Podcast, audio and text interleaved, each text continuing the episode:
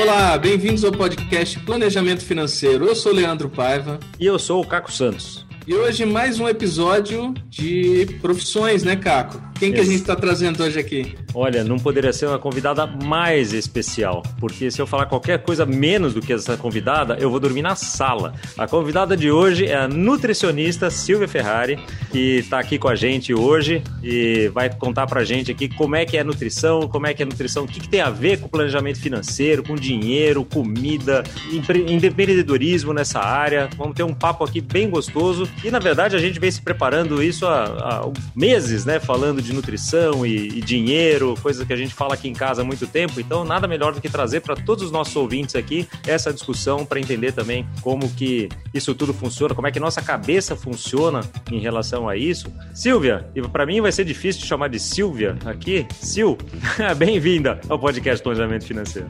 Oi, Leandro, Caco. Obrigada pelo convite. Muito bacana fazer parte desse espaço e poder contar um pouquinho aí da vida de, de nutricionista, especialmente fazendo relação com o planejamento financeiro, que por mais incrível que pareça, são, são profissões muito, muito, muito parecidas. E a gente vem se dando conta sobre isso dia após dia, conversando na mesa de almoço, e a gente vai é, dividindo as nossas experiências aqui com, com clientes e pacientes e vendo quanto as nossas profissões são convergentes.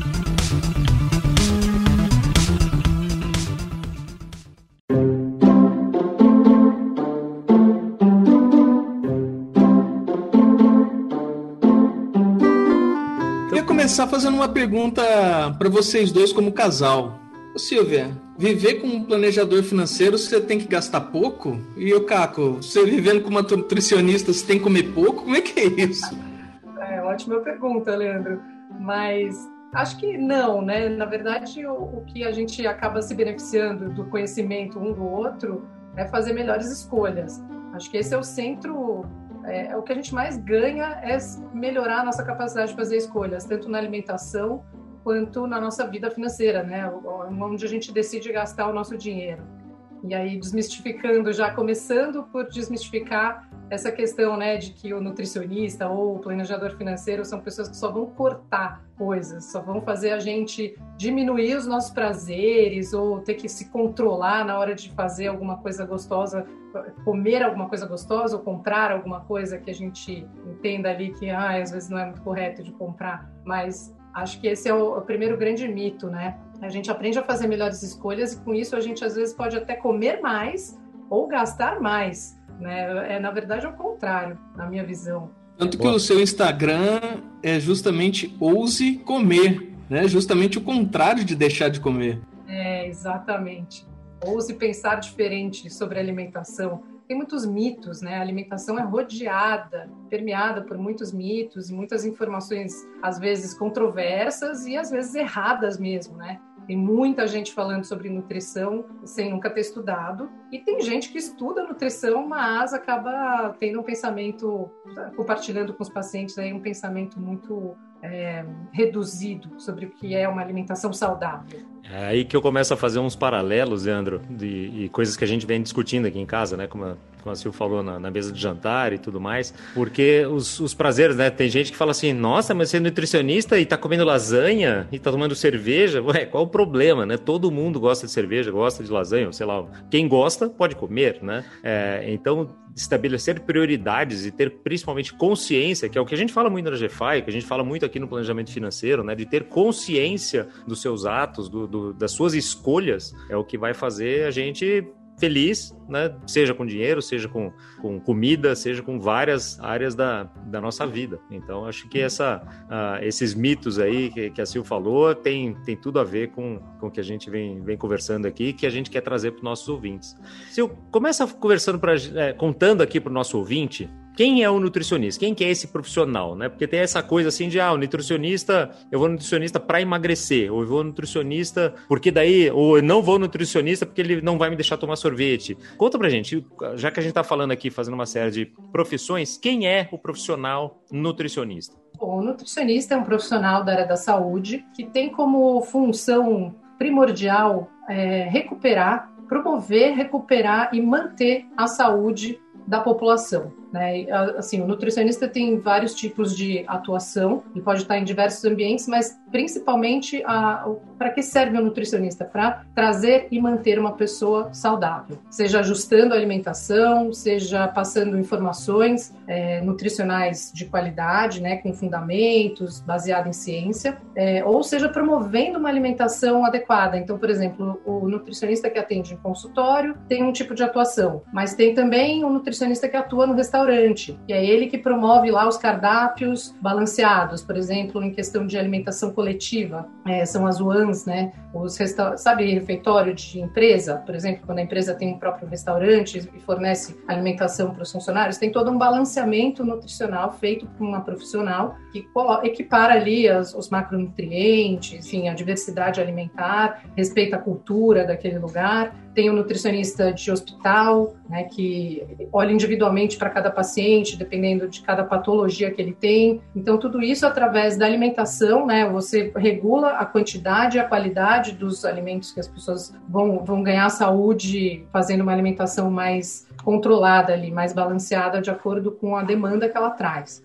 Né? Tem, por exemplo, nutricionista que é responsável pela alimentação de atleta, que precisa aumentar o desempenho né, numa determinada categoria de esporte. Então, tem essas diversas atuações, mas todos eles em comum têm essa meta, né, essa função principal de trazer, promover saúde e manter saúde no indivíduo. E daí tem uma coisa que vem à cabeça na maioria das pessoas quando a gente fala a palavra nutricionista, que normalmente gruda uma outra palavra junto que é dieta. Como, assim, e daí a gente vem conversando muito isso. Primeiro, assim, quem que pode prescrever dieta? E a segunda pergunta, ligada a essa, é assim, todo nutricionista prescreve dieta? Na verdade, a função de prescrever dieta é do nutricionista, né? De acordo lá com o nosso código de ética, a prescrição de dieta é função privativa do nutricionista. Tem muita gente aí que prescreve dieta, mas não deveria, como, assim, algumas, tem algumas profissões que acabam invadindo um pouquinho essa área, porque estão relacionadas, né? Então, eu já vi personal trainer prescrever dieta, já vi professora de pilates. Então, assim, tem, tem algumas profissões que têm uma relação, né? Então, as pessoas que trabalham com esporte têm uma relação muito, muito íntima aí com alimentação, e aí a pessoa às vezes se sente um pouco podendo dar dicas, né? É, a função é do nutricionista. A questão do nutrólogo, a diferença do nutricionista com o nutrólogo, a diferença é bem grande. O nutrólogo é um médico que fez medicina, se formou em medicina e fez uma especialização em nutrologia. Então, ele estudou as patologias decorrentes da, da alimentação que não vai bem, vamos dizer assim. Então, as doenças ele pode tratar com, com medicação, na maioria das vezes. E ele pode sim, ele até pode falar sobre alimentação. O que eu sempre digo é que quem estudou alimentação profundamente durante quatro anos e entende de composição dos alimentos, de, é, da bioquímica do corpo e tudo mais, é um nutricionista. Então, para falar de comida, o ideal é que se procure um nutricionista. Agora, o nutrólogo é bem-vindo sempre que há uma patologia que precise ser tratada com medicamento, quando você tem um paciente com diabetes diabetes, com hipertensão e que precise de auxílio medicamentoso, além da, da dieta adequada, é interessante que se, se juntem os dois profissionais, mas eles têm atuações bem diferentes. E o endocrinologista, porque muita gente fala nessa questão de, de emagrecimento, fala de endocrinologista também. Onde é que ele se encaixa aí? O endocrinologista é um outro médico que estuda a parte hormonal. É um médico, ele teoricamente, o endocrinologista não deve prescrever dieta, porque ele não tem um aprofundamento aí no conhecimento de composição nutricional, de alimentos, de dieta e tal. Ele não tem essa forma, não, não, tem, não, não tem um aprofundamento sobre isso na formação dele. Você vê que a maioria dos endócrinos trata todas as questões de peso, por exemplo, mesmo sem patologia, com medicamento. Às vezes isso pode ter um resultado positivo, mas na maioria das vezes não tem, porque as pessoas acabam usando a medicação é, como uma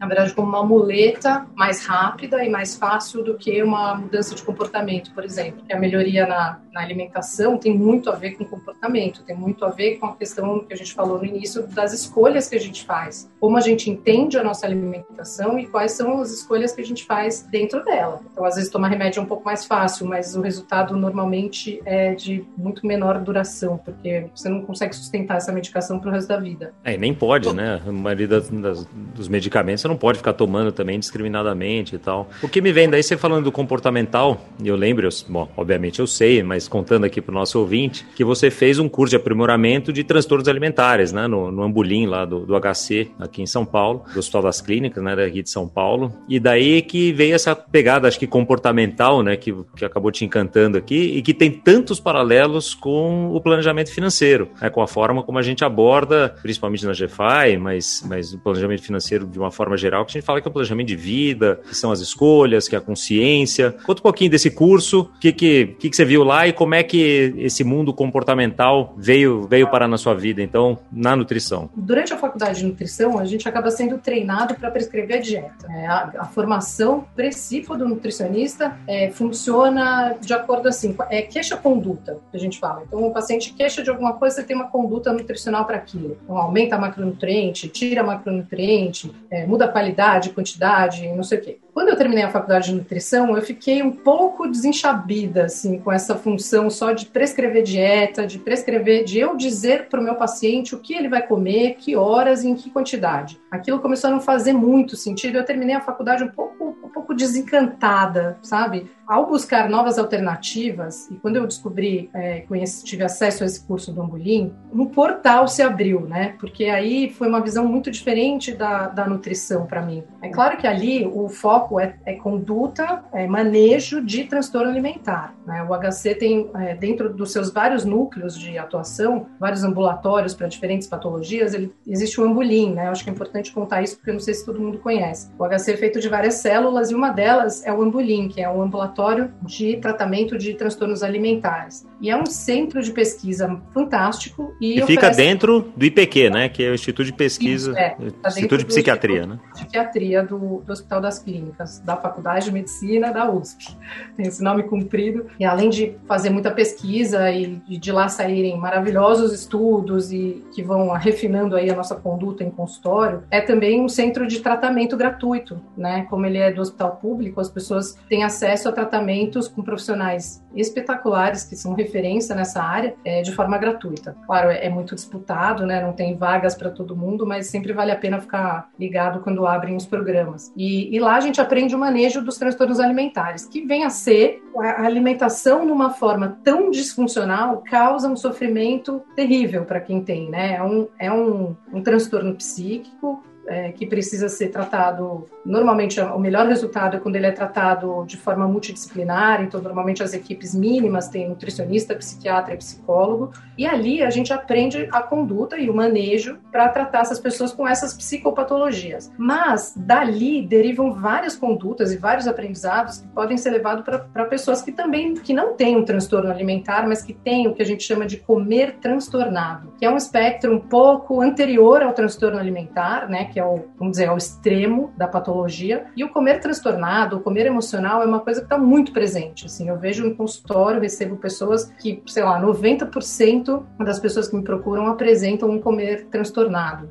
Muita gente chama também de comer emocional. E aí de lá, desse aprendizado do Ambulim, eu consigo é, dosar o quanto daquele manejo de transtorno alimentar serve também para essas pessoas. Então, esse curso me abriu um portal, assim, de entender que a nutrição é muito mais do que prescrição de dieta e, e assim, a gente tem que ver o nosso paciente como um, um ser biopsicossocial. Essa, essa pessoa não só come, ela come, trabalha, ela tem família, ela vai no aniversário, ela tem questões de trabalho, e aí quais são as válvulas de escape que ela tem, né, para os estresses que ela passa na família, no trabalho, no dia a dia. E aí, uma dessas válvulas de escape acaba sendo a alimentação. E aí, o nutricionista que é capacitado para entender esse espectro do comer disfuncional ajuda muito grandemente essa pessoa a ter outros recursos que não só a comida. Porque eu vou dizer, não é que é errado você comer para satisfazer ali uma dificuldade emocional. Isso não é errado, não é condenado. O problema é que ela não pode ser a sua única válvula de escape. Você não pode fazer uso sempre da alimentação para hum,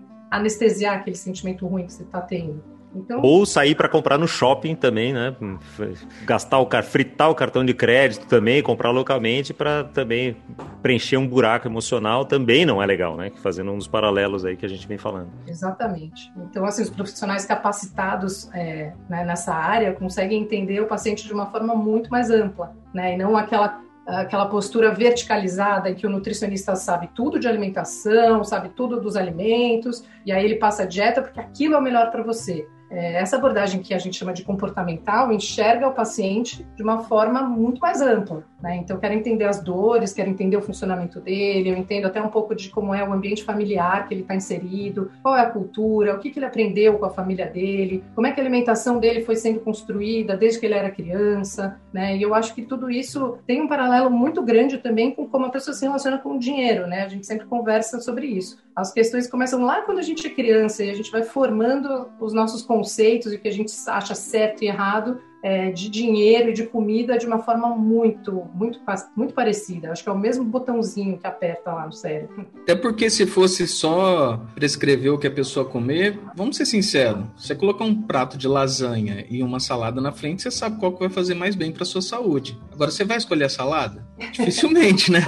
Mas, Leandro, você sabe que tem uma coisa que eu sempre falo, né? A pessoa que, vamos dizer, almoça lasanha todos os dias. Isso pode ser um problema. Mas eu também aponto como problema uma pessoa que também só almoça salada todos os dias. É, é essa questão é passa pela, pela, pelo conceito de que comer saudável inclui comer de tudo, né? Assim como eu escuto muito, assim, todas as vezes que eu escuto o podcast aqui ou as aulas que vocês dão na PF, eu vejo isso, assim, também não é só gastar com aquilo que faz super sentido. A gente também pode gastar com coisas que dão prazer, coisas que a gente sabe às vezes que nem vale aquele preço, mas que, que a gente fica tão feliz, né? Então não é só olhar para a função biológica da nutrição e nem só para a função da eficiência do dinheiro. Né? O, meu atendimento passa muito por isso, assim, é, é uma questão de contexto. É exatamente o que você falou, né? Uma coisa é você ter vontade de comer uma lasanha outro dia, um dia, outra coisa é você ter uma compulsão de comer lasanha todo dia. É, que são coisas completamente diferentes, né? Exatamente. E nem achar que é só é tão saudável comer salada que eu só como salada e aí eu vou numa festinha infantil e levo uma marmita de salada, né? Então isso também é doente. Isso também é disfuncional. E aquela coisa de franguinho com salada todos os dias, você acaba não tendo também todos os nutrientes que você precisa, quer dizer, vai tendo falta de outras coisas, né? E o Leandro falou uma palavra aqui e acaba trazendo muitas confusões, que é a palavra compulsão. Né? E a gente já teve várias conversas aqui em casa sobre isso. Conta um pouquinho para o nosso ouvinte aqui, por que, que tem tanta confusão a, a, respeito de compulsão e qual a diferença disso com vontade? Como é, como é que isso funciona? É, eu acho que essa uh, entendimento errado, vamos dizer assim, vai, pouco técnico de compulsão, vem muito atrelado ao que a gente vai aprendendo que é certo e que é errado. Então, como a maioria das pessoas trata a alimentação de uma forma binária, exatamente assim, ah, salada é certo, lasanha é errado, maçã é certo, chocolate é errado. A gente vai crescendo ouvindo esse tipo de coisa e vai construindo esse pensamento binário que é complicado. As pessoas acabam dizendo compulsão para comportamentos que não são enquadrados como compulsão, digamos, tecnicamente, como está descrito lá no DSM, que é o Manual de Diagnósticos de Transtornos Mentais, né, onde tem listados todos os transtornos até hoje conhecidos, e tem ali a conduta, o manejo. Então, assim, compulsão virou uma palavra meio banalizada. Então, se eu como uma barra de chocolate, eu falo, nossa, tive compulsão. Quando, na verdade, a definição de compulsão é muito maior do que isso, né? A compulsão requer uma certa frequência. Não vou entrar nos detalhes aqui para não é dos tecnicismos para não ficar chato, mas exige uma certa frequência, exige uma característica de quando acontece essa compulsão, que tipo, é, de que quantidade de alimentos e e a forma como a pessoa come esses alimentos é muito diferente do que situações em que a gente considera um simples exagero alimentar é comum, não é, não é sempre bom, mas é comum ter um exagero quando a gente está numa situação em que tem alguma comida especial, alguma coisa que está muito gostosa, uma, uma, situação que não é corriqueira do nosso dia a dia, está numa viagem e, e, aquilo só tem ali. É normal a gente exagerar um pouquinho nisso, mas nem sempre esse exagero é, de fato, uma compulsão. Tem que tomar muito cuidado na hora de trazer essa queixa, inclusive, né? Na hora que a pessoa fala, ah, então eu vim aqui, eu te procurei porque eu tenho compulsão. Já aconteceu comigo isso, com vários pacientes. Eu procuro a compulsão e ela não aparece. O que aparece é um, é um comer emocional, é a pessoa não está muito satisfeita com aquele comportamento alimentar, está gerando um certo sofrimento. Acontecem exageros repetidos, mas assim, às vezes não é compulsão. Então, só tomar cuidado para não banalizar aí o, o termo. Que também é outra, o paralelo com o dinheiro, né? Quando a gente fala de planejamento financeiro e não sei o quê, e, e, o uso do dinheiro também, sair para comprar uma coisa coisa porque deu vontade, fazer uma vez, tá, não tem problema. Né? Não mata ninguém, não deixa ninguém pobre você fazer uma compra. Obviamente, vai ser uma Lamborghini, né? Ou um apartamento financiado em 30 anos na louca. Mas a maioria dos, das pequenas compras, etc., não vai matar ninguém, mas precisa tomar cuidado para isso não acontecer todo dia. E, e até interessante você, o que você comentou agora, e voltando àquela pergunta que o Leandro tinha feito, como é que é ser, né, um planejador ser casado com uma nutricionista e se ela fica me regulando? Não fica. Mas até agora, no último sábado, a gente teve, fez um jantar aqui em casa, comprou japonês e a gente comprou mais do que era o suficiente para nós. E eu acabei comendo demais. Eu acabei comendo, primeiro porque estava muito gostoso, né? E segundo porque eu tenho uma certa dificuldade de ver a comida sobrando na mesa ou as comidas sobrando no meu prato. Então foi até uma, um, um tema que daí a gente explorou bastante depois no fim de semana para eu entender de onde vem essa minha, essa minha questão até emocional, essa minha questão aqui, né, trazendo um pouquinho pro ouvinte aqui, ó, abrindo as portas da, da, nossa casa, né? Como é que foi isso? Porque é, é uma coisa que eu preciso conseguir controlar melhor. Né? Fala, tudo bem, eu estou satisfeito, tem comida no prato ainda se eu peguei demais, ou tem comida na mesa, eu não preciso comer tudo, porque eu não vou salvar as crianças do Nordeste nem da África por não comer aquele, aquele pouquinho, né? Aquilo que, que sobrou ali, que, do qual já estou satisfeito e que ao comer me deixa mal, né? Eu fiquei mal, fiquei assim, giboiando depois daquele, aquela comida lá um, um tempão, né? É, se eu, mudando de assunto agora, pato para ganso, você falou aqui da, da, da APF, né? Da, da academia. O, o, nosso ouvinte aqui deve saber que a gente tem na GFI Academia de Planejamento Financeiro, onde a gente tem curso lá que a gente fala de metodologia, da parte comportamental e da parte empreendedora. A Silvia fez não só a parte comportamental do, do nosso curso, os perfis comportamentais aplicados na, na, época ainda, mas fez também a parte empreendedora. Conta um pouquinho pra gente como é que, e paralelos que você viu daí da nutrição para, para o planejamento financeiro, que a gente deu aula para planejadores financeiros, para quem queria seguir uma, ou para quem quer seguir uma carreira de planejamento financeiro. E você, como nutricionista, fez esse curso de empreendedor, então para os seus colegas nutricionistas estão ouvindo aqui a gente e que eventualmente tem consultório, né, que, que você aprendeu do empreendedor empreendedorismo aí para sua prática de consultório? Nossa, esse módulo foi super importante na minha formação, porque eu vou te dizer, durante os quatro anos da graduação em nutrição, ninguém fala sobre como é montar um consultório. Né? A gente não tem uma sequer aula sobre empreendedorismo, sobre como é que a gente desenha o nosso consultório. Claro, tem nem todo mundo que está na faculdade quer abrir um consultório. Muita gente vai ser CLT em empresas de alimentação, em outras funções, e aí nunca vai ter que se preocupar com isso. Mas o que eu acho, o que eu senti muita falta é que, pensando no grupo de nutricionistas que quer atender em consultório, a gente fica muito defasado nessa área, porque eu não tenho a menor ideia de como é que faz para emitir nota, onde que eu tenho que me cadastrar, onde que eu tenho que fazer para abrir uma empresa, e como é que eu desenho meu modelo de negócio, quanto eu cobro minha consulta, tudo isso foi acontecendo meio na raça, até que nesse módulo de vocês eu consegui dar uma lapidada, né, e, e me organizar ali com a com a construção do meu consultório enquanto negócio. Né? Então, saber atender eu sei, mas como é que monta um consultório formalmente? Né? Isso falta, acho que não só na graduação de nutrição, a maioria das faculdades que formam os profissionais liberais pecam muito nesse aspecto, porque ensinam você a fazer a parte técnica, mas esquecem de que essa parte técnica precisa funcionar num ambiente profissional. Eu achei curioso porque, embora eu estivesse lá num grupo onde quase 100%, né, 100% eu acho, das pessoas que estavam ali... Fora você é, era o 100%. É, exato. Fora eu era todo mundo planejador e eu lá nutricionista. Só que nas aulas eu podia trocar tudo que se falava, ah, de planejamento financeiro, ou dinheiro, ou essas palavras, finanças. Toda vez que eu ouvia essas, essas palavras, era só trocar por saúde, alimentação, comida, porque praticamente parecia que ele, o professor estava dando uma aula para uma pessoa que queria abrir um consultório de nutrição, de tão próximo que, né, como que o comportamento da gente gastar e da gente comer, e da gente entender o nosso corpo e o nosso bolso, ele é tão próximo que parecia que o curso era para nutricionistas também, né? Então, o empreendedorismo é realmente um, uma habilidade que precisa permear todas as profissões, assim, foi muito legal ter participado. E, e foi curioso ver a proximidade que a gente já desconfiava, mas quando eu fiz esse módulo, falei, nossa, é, ouvindo assim os planejadores contando as histórias dos, dos clientes, as demandas, né, as, as queixas e até é, o tipo de justificativa deles, por que gastei, por que não gastei e tal, é exatamente como funciona na nutrição. Por que, que eu comi, por que, que eu não comi, eu não devia ter comido, eu comi de mais, de menos, eu não planejei e, e me senti mal, e as dores são as mesmas. Foi bastante curioso. Eu imagino que deva ser muito parecido também nessa questão de você planeja alguma coisa, vamos supor, você prescrever uma dieta e tal, e a pessoa não não cumpriu a dieta. Então, assim, igual no planejamento financeiro, às vezes a gente planeja, sabe onde deve gastar, onde não deve. Passou um mês, a pessoa fez tudo o contrário do que tinha planejado, né?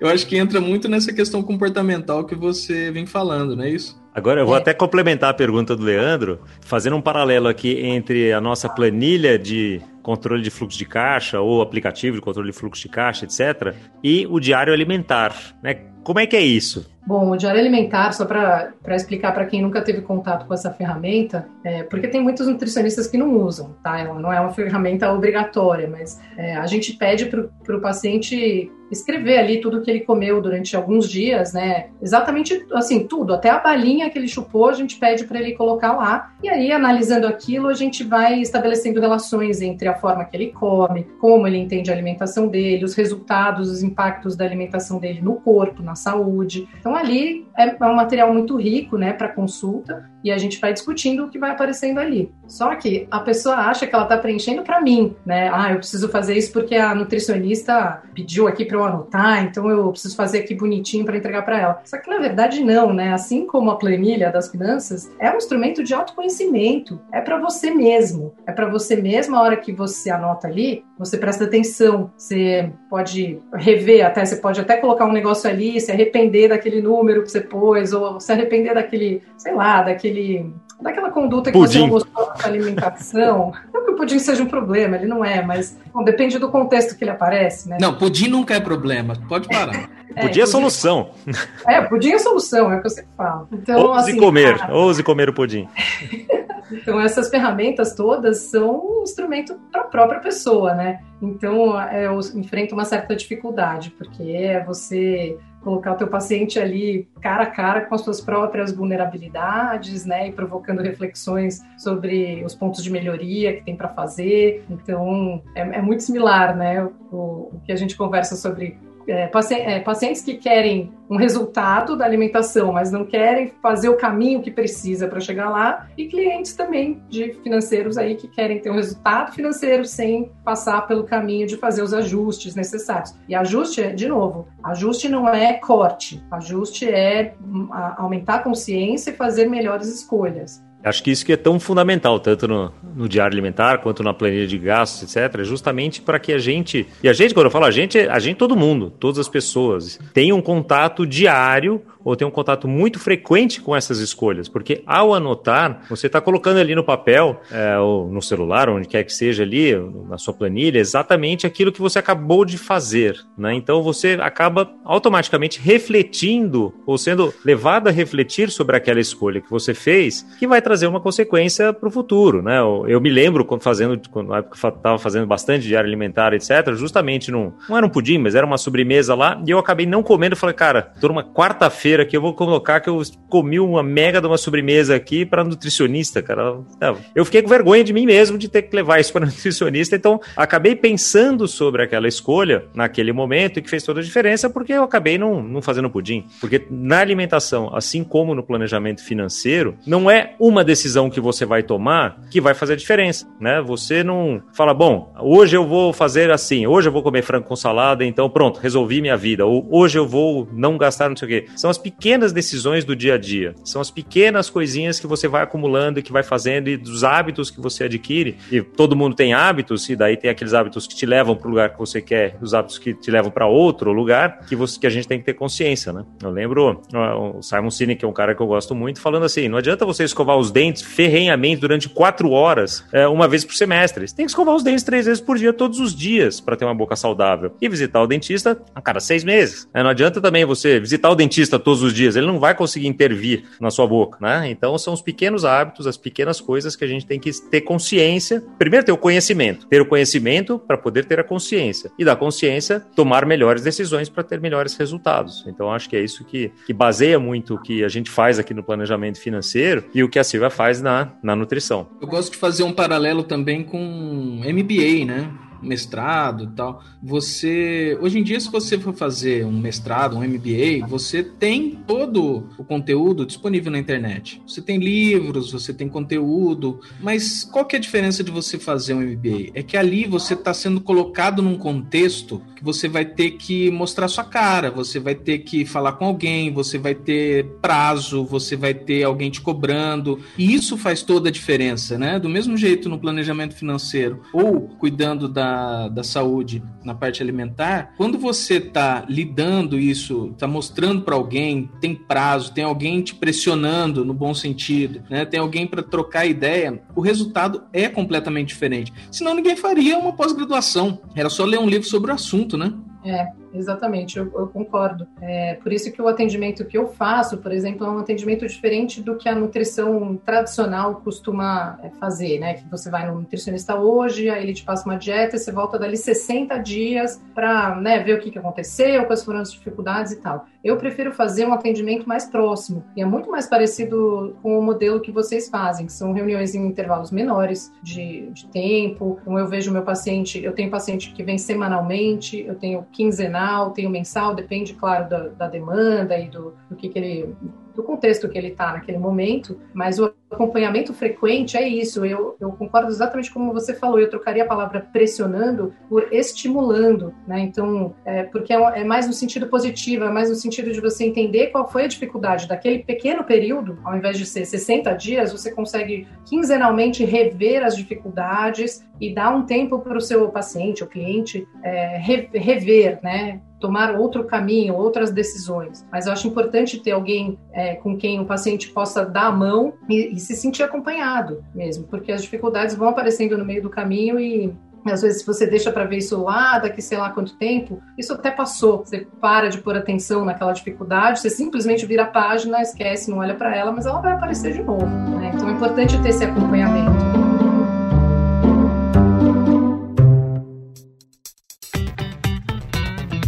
Sensacional. A gente está chegando no final do nosso episódio aqui, do nosso tempo. Tem material aqui para a gente explorar durante horas e semanas a fio, né? Mas, é, mas super obrigado, Sil. Se quem quiser acompanhar o trabalho dela, ouse.comer no Instagram, mandar um direct para ela lá também, se tiver alguma dúvida, quiser marcar consulta, sei lá, né? Mas vale a pena porque tem um material muito rico que ela tem colocado ali e que com muitos paralelos que a gente tem aqui com, com finanças também. Você que está acostumado a ouvir a gente falar aqui de planejamento financeiro, de orçamento, de patrimônio e projeções e investimentos e tudo mais, né, faça um investimento também nesse seu conhecimento sobre alimentação, sobre o seu conhecimento nutricional, porque se a sua saúde física também não estiver legal, você vai acabar gastando mais dinheiro com o médico e depois vai vir correndo pra gente aqui, né, Leandro? Porque precisa né, Exatamente. aumentar o plano de saúde, fazer uma cirurgia ou alguma coisa assim. Então dá para cuidar, né? Eu gosto muito daquela frase de que quem não toma tempo para cuidar da saúde vai acabar gastando tempo para lidar com doença.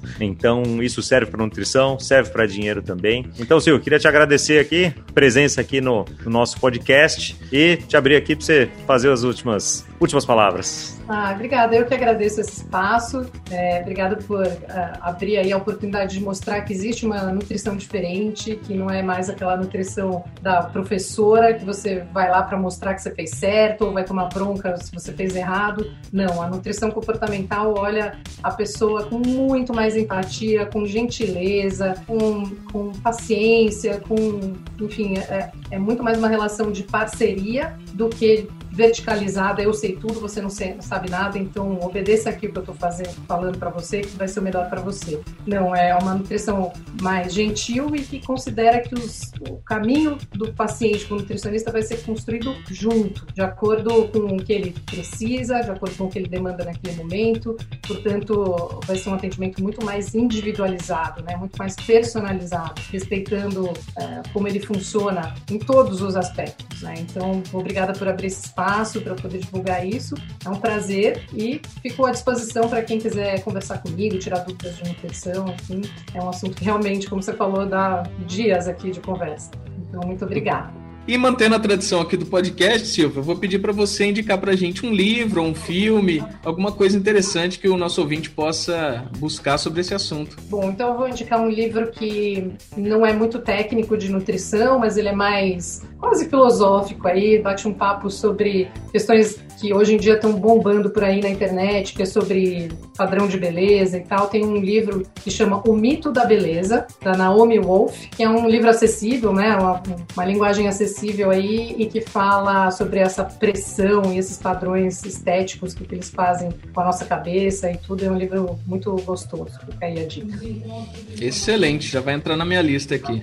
Ouvinte, espero que você tenha gostado, espero que você tenha aproveitado aqui essa imersão aqui na, na, nutrição e com todos os paralelos que a gente faz aqui com o planejamento financeiro. Então, não deixe de seguir a gente, não deixe de contar para seus amigos, não deixe de seguir a Silvia no Ouse Comer e trazer para a gente também. Faça, deixa aqui nos seus comentários o que mais que você quer ouvir, que outros assuntos, que outras profissões, né, o que, que te interessa em relação ao planejamento financeiro, que o que a gente mais gosta de fazer, né, Leandro, é trazer o conteúdo que interessa para você. Então, obrigado Obrigado pela tua audiência e até a semana que vem.